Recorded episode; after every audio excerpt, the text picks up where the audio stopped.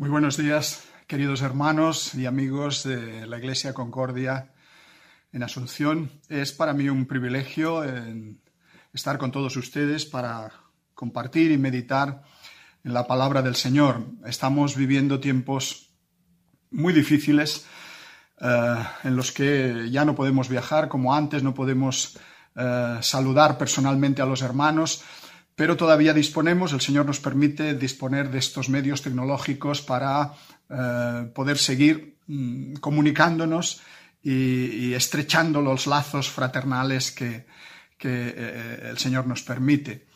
Eh, me gustaría en este día tan especial, en este día que se habla tanto del amor, precisamente hablarles del amor. ¿Qué dice la Biblia del amor?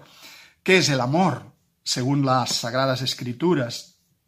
Porque realmente hoy estamos viviendo en un, en un mundo, el mundo actual, en el que parece que el amor sea ah, algo pasivo, no algo activo. El amor se entiende hoy en términos pasivos como algo externo al ser humano, algo que nos sucede, que nos acontece y sobre lo que tenemos muy poco control, escaso control.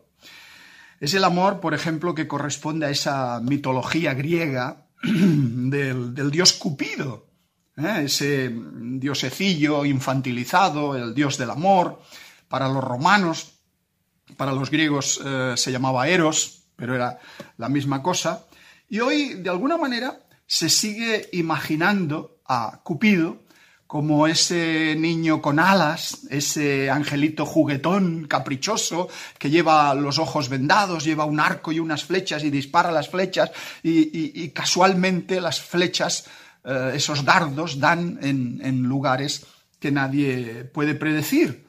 Y si te da la flecha, pues te enamoras perdidamente y no se puede hacer nada por evitarlo o por, por, resistirse. Con frecuencia mm, oímos decir es que se enamoró. Se enamoró. y como se enamoró, pues no pudo resistirse al dios Cupido y, se fue con esa persona. Se enamoraron y se fueron a vivir juntos. Como si el enamoramiento fuese una fuerza extraña, eh, algo ajeno a la voluntad humana, contra las que las personas pues estamos incapacitadas y, no podemos hacer nada. Pero después, ¿qué ocurre? Después de ese enamoramiento flechazo, irresistible, llega la rutina diaria. Llega la relación eh, de cada día. Y algunos dicen, se acaba la química. La química entre la pareja. Y a los pocos años, aquellos que previamente se habían enamorado ahora se han desenamorado. Se habla de esta manera y se vive así. ¿Por qué? Pues porque se concibe el amor de forma pasiva, porque se asocia el amor exclusivamente con un sentimiento, con una emoción particular. Y las emociones pueden cambiar con el tiempo. Cuando desaparece el sentimiento, desaparece también supuestamente lo que hoy se llama amor. Sin embargo, ¿qué es lo que la Biblia entiende por amor, queridos hermanos? ¿De qué clase de amor nos está hablando la Biblia? Bueno, la palabra de Dios habla de amor en términos mucho más activos de voluntad personal. Te amo voluntariamente. Te amo porque he decidido hacerlo, a pesar de que en algunos momentos la vida pueda ser difícil. A pesar de que haya eh, tiempo en nuestra relación que las cosas sean adversas y vengan los problemas y vengan las dificultades. Pero a pesar de eso yo te seguiré amando, porque amar es un acto de mi voluntad. El amor no sería como una fuerza vaga y general que va y viene al azar. según los caprichos de Cupido o en función de los sentimientos cambiantes, sino algo que nos implica personalmente, algo que nos implica directamente a los seres humanos. El amor tiene nombre propio en la Biblia. El amor tiene cara, tiene ojos, tiene un corazón que palpita las 24 horas del día. Son personas reales, de carne y hueso, las que se aman.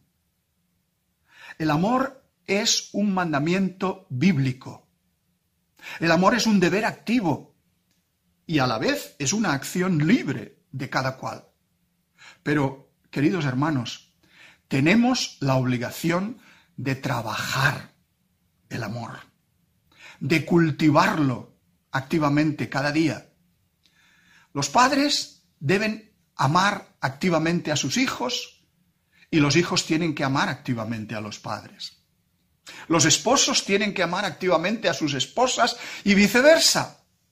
Dios manda amar de manera activa a nuestro prójimo, a nuestros semejantes, a nuestros amigos, incluso a nuestros enemigos. El amor, según lo concibe la Escritura, no tiene por qué depender siempre de los sentimientos, sino que debe sustentarse en la voluntad de amar de la persona, en el deseo de querer amar activamente y de actuar con amor hacia los demás. Por eso eh, el apóstol Pablo escribe, podría yo hablar lenguas humanas y angélicas, pero si no tengo amor, no soy más que metal que resuena dice en Primera de Corintios 13. El amor es el lenguaje fundamental en toda comunicación entre los esposos. Si el amor falta, aunque se pronuncien palabras muy bonitas, o se empleen muy buenos modales, o se diga aquello de que nuestra relación es libre y funciona muy bien, en realidad todo eso no es más que un eco estéril a veces de desamor. Aunque hayamos estado hablando las 24 horas del día, si nos falta amor, no ha habido comunicación. No hemos hecho nada. Las palabras se las lleva el viento. Solo permanecen las acciones cuando hay verdadero amor. El apóstol Juan dice, nosotros hemos creído en el amor. Primera de Juan 4:16. Hay que creer en el amor. Los creyentes estamos llamados a ser personas que creen en el amor.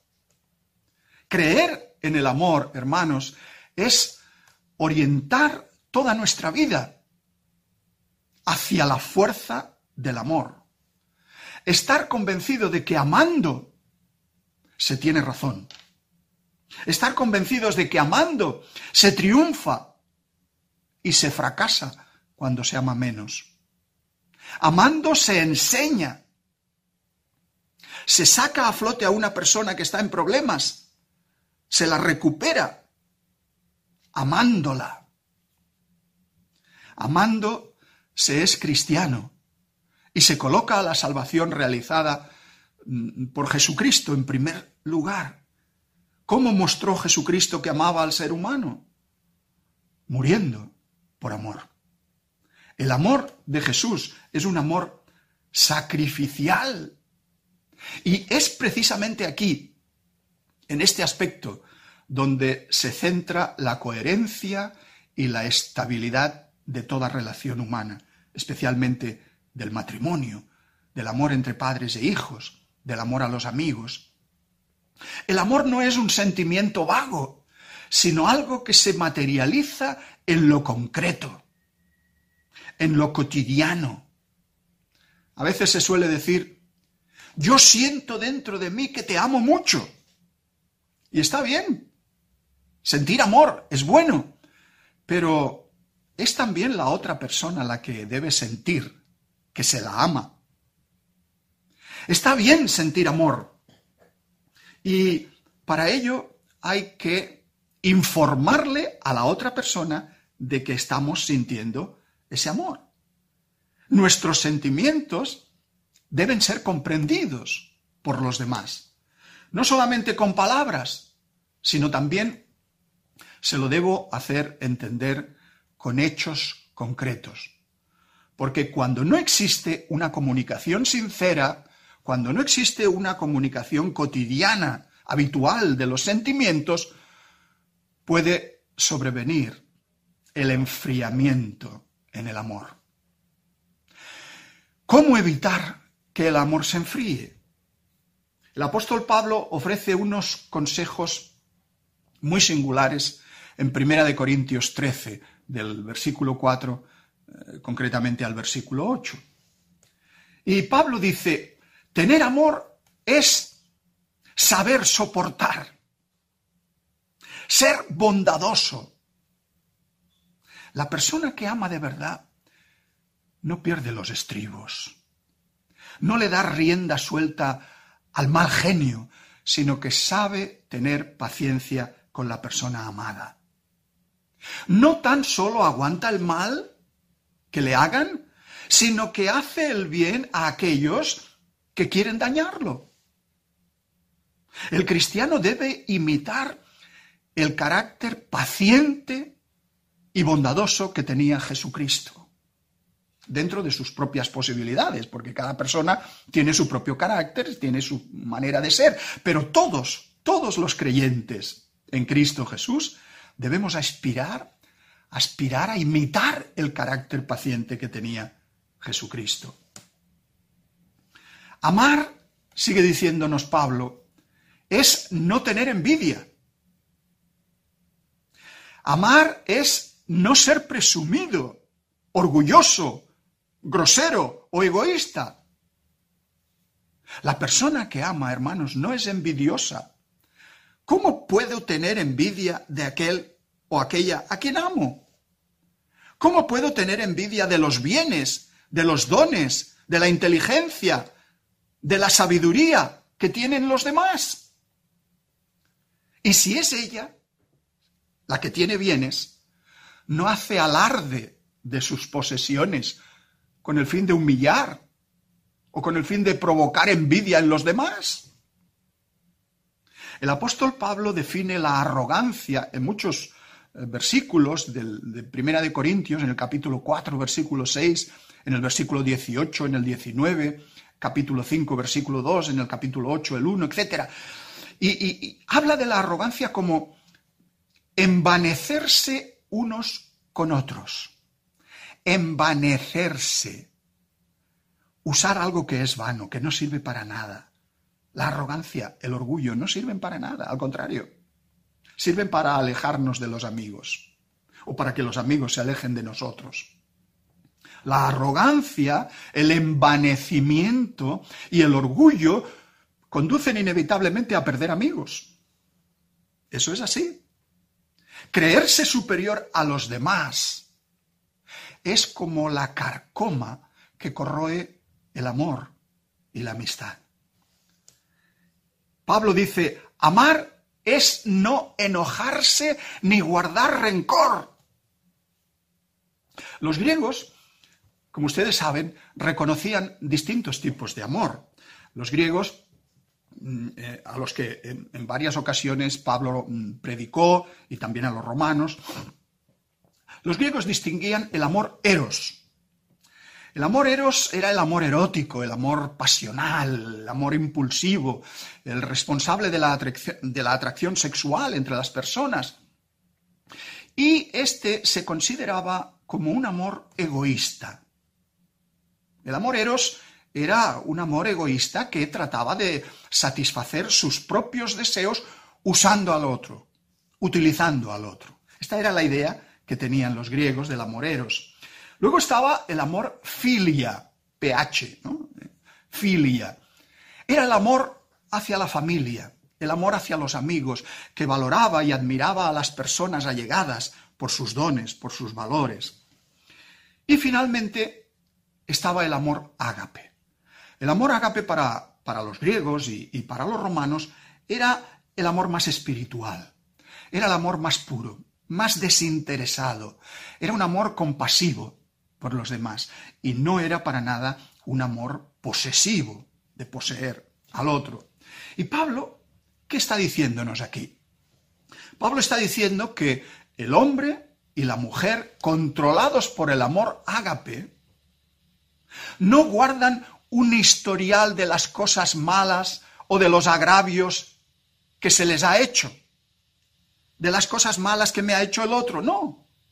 Son personas que saben olvidar las ofensas de los demás, que no tienen en cuenta las malas acciones que, que se les haya podido hacer a ellos. Y Pablo sigue diciendo, amar es no alegrarse de las injusticias, sino de la verdad. ¿Qué quiere decir esto? Quien ama con sinceridad no se deleita, no se alegra en el mal proceder de los demás. Es consciente de que no hay ningún gozo, no hay ninguna alegría morbosa, no hay ninguna satisfacción personal en contemplar, en ver el pecado o las miserias morales de los demás. Eso no produce ninguna satisfacción.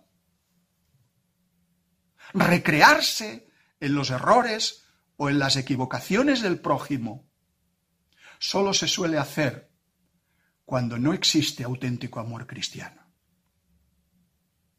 hermanos, de esto tenemos que ser muy conscientes, porque a veces los creyentes también somos muy dados a esto.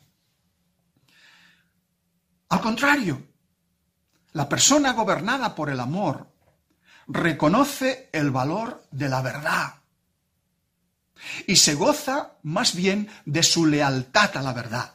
No me interesan las mentiras, no me interesan los errores, no me interesan las equivocaciones que hayan tenido los demás. Yo quiero la verdad.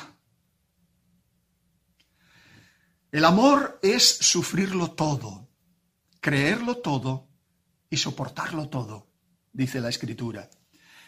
El verdadero amor lo aguanta todo, tal como nos mostró el Señor Jesucristo.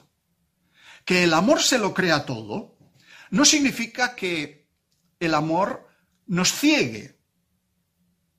No significa que el amor ciegue a la persona ante los defectos de los demás, sino que permite que a pesar de las debilidades y de los errores de los otros, nunca perdamos la fe ni la esperanza. El amor nunca deja de ser, dice Pablo, el amor del que habla la Biblia no se rinde ante los problemas, no se rinde ante la desesperanza. Aunque a veces eh, se nos desilusione, porque somos humanos y en la vida puede haber momentos de desilusión por la actitud del otro. A pesar de eso, el verdadero amor mantiene la fortaleza y resiste las circunstancias adversas de la vida.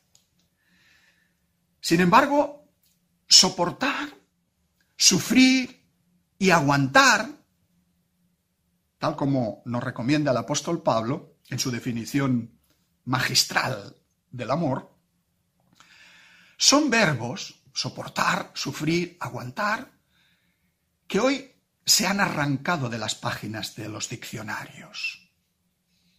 Son términos odiados por la cultura posmoderna. ¿Qué es eso de soportar? ¿Qué sentido tiene sufrir y aguantar?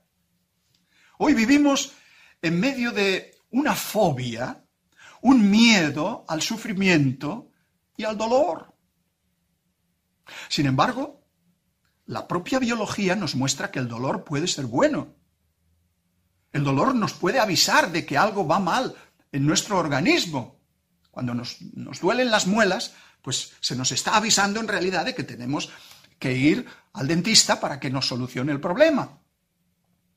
De la misma manera, para quien no cree en Dios, para quien no cree en la trascendencia y no mira la vida con una perspectiva de eternidad, el aguante, la resistencia, el sufrimiento es solo una maldición.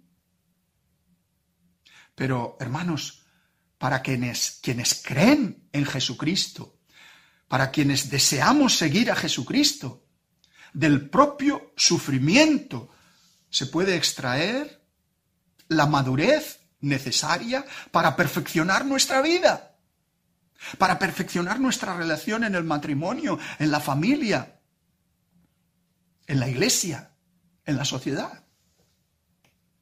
La envidia puede causar también el fracaso de los matrimonios, de las parejas. La rivalidad por alcanzar el éxito profesional ha roto, por desgracia, muchos matrimonios. Cuando cada uno tiene su propio proyecto de vida y no hay algo en común, tarde o temprano la envidia se alía con el orgullo y se deshace la comunión. El apóstol Pablo dice que la pareja que no sabe dominar el enojo está minando su relación. Y las minas son el rencor que estalla cuando menos se espera.